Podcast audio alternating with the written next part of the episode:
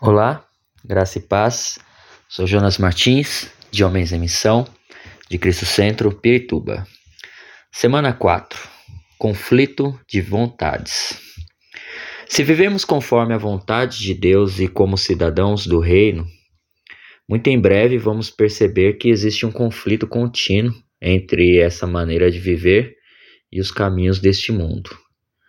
É possível que muitas pessoas não te entendam pelas suas atitudes, seus princípios, caráter, sacrifícios que você faz ao seu serviço e ao reino. Talvez algumas pessoas digam que a sua forma de viver é irrelevante. Saiba que todas as características que Jesus cita como bênçãos no Sermão do Monte não são bem recebidas por este mundo.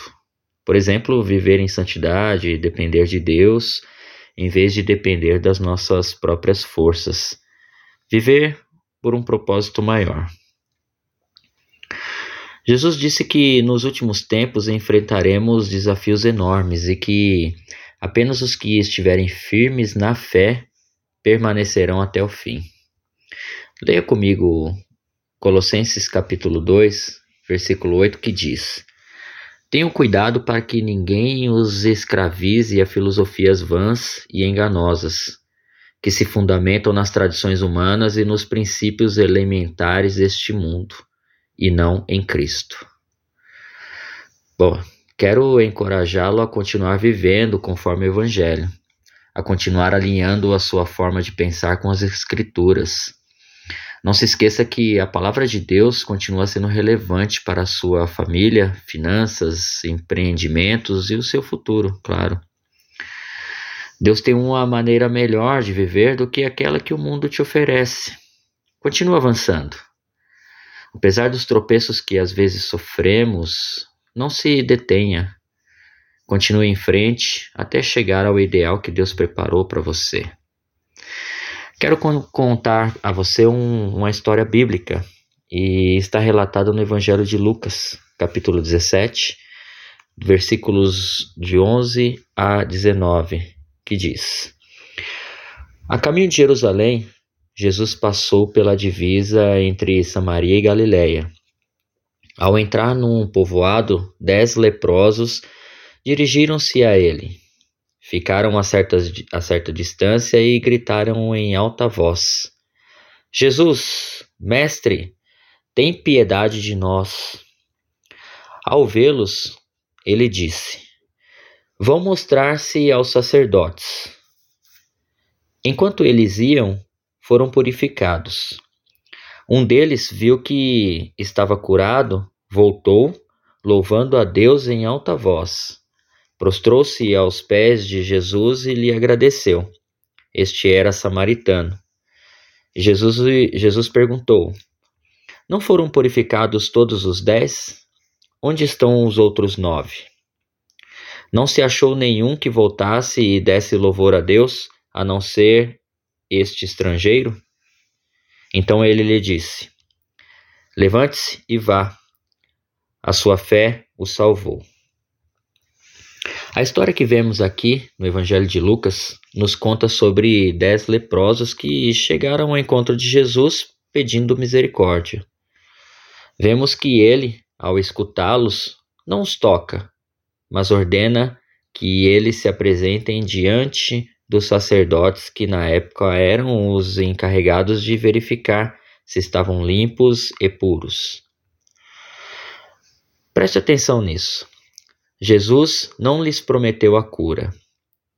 E seguir as ordens dele não era uma opção fácil, porque colocava em jogo a já arruinada reputação e integridade de cada um daqueles homens. E, e apresentar-se diante dos sacerdotes era a determinação legal daquele tempo para as pessoas que haviam sido curadas. Mas eles ainda não tinham recebido a cura. Acredito que leprosos não faziam, os leprosos não faziam ideia de, de que no caminho eles seriam curados. Mas enquanto eles estavam no caminho da obediência, eles receberam seu milagre. A fé em Cristo faz com que você saia do seu lugar de conforto. ela nunca apresentará para você uma opção fácil. A vida de fé às vezes parece inalcançável, mas nos evangelhos encontramos o pacote completo para que Deus faça o impossível. Assim, para que você compreenda o princípio de voltar ao evangelho, quero te falar sobre três verdades. A primeira é que o evangelho demanda uma resposta. Você não pode ter fé em Cristo sem responder aquilo que ele fez. Os leprosos tiveram que responder com total confiança, e essa atitude valeu a pena. E eles passaram da situação de leprosos para as de testemunhas da graça de Deus. Nessa resposta ao Evangelho, é o primeiro passo de fé para que Deus faça aquilo que somente Ele pode fazer. A segunda é: o Evangelho produz gratidão.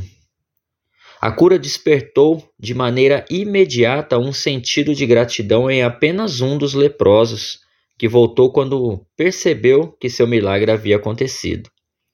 Em meio à alegria produzida pela bênção de Deus, não devemos nos esquecer de viver com um coração agradecido. E a terceira é o Evangelho faz uma obra completa. Quando o samaritano voltou para agradecer a Jesus, ele lhe disse: Vá, a sua fé o salvou. É importante notar que o samaritano não apenas foi curado, mas também foi salvo. No Evangelho encontramos cura, mas também encontramos restauração para a nossa alma. Encontramos aceitação, perdão e uma eternidade com Deus. Esse é o pacote completo. Meu conselho hoje é que você volte aos evangelhos para desfrutar de tudo aquilo que Deus tem preparado para você. E se você compreendeu o que nós conversamos aqui hoje, ore comigo assim. Senhor Jesus, agradeço porque em tua palavra posso encontrar tudo o que preciso. Obrigado porque em ti encontro cura, perdão e propósito em minha vida. Ajude-me a apegar-me ao seu Evangelho para ter uma fé fundamentada e vencer os desafios deste mundo. Amém. Que Deus abençoe a sua semana e até mais.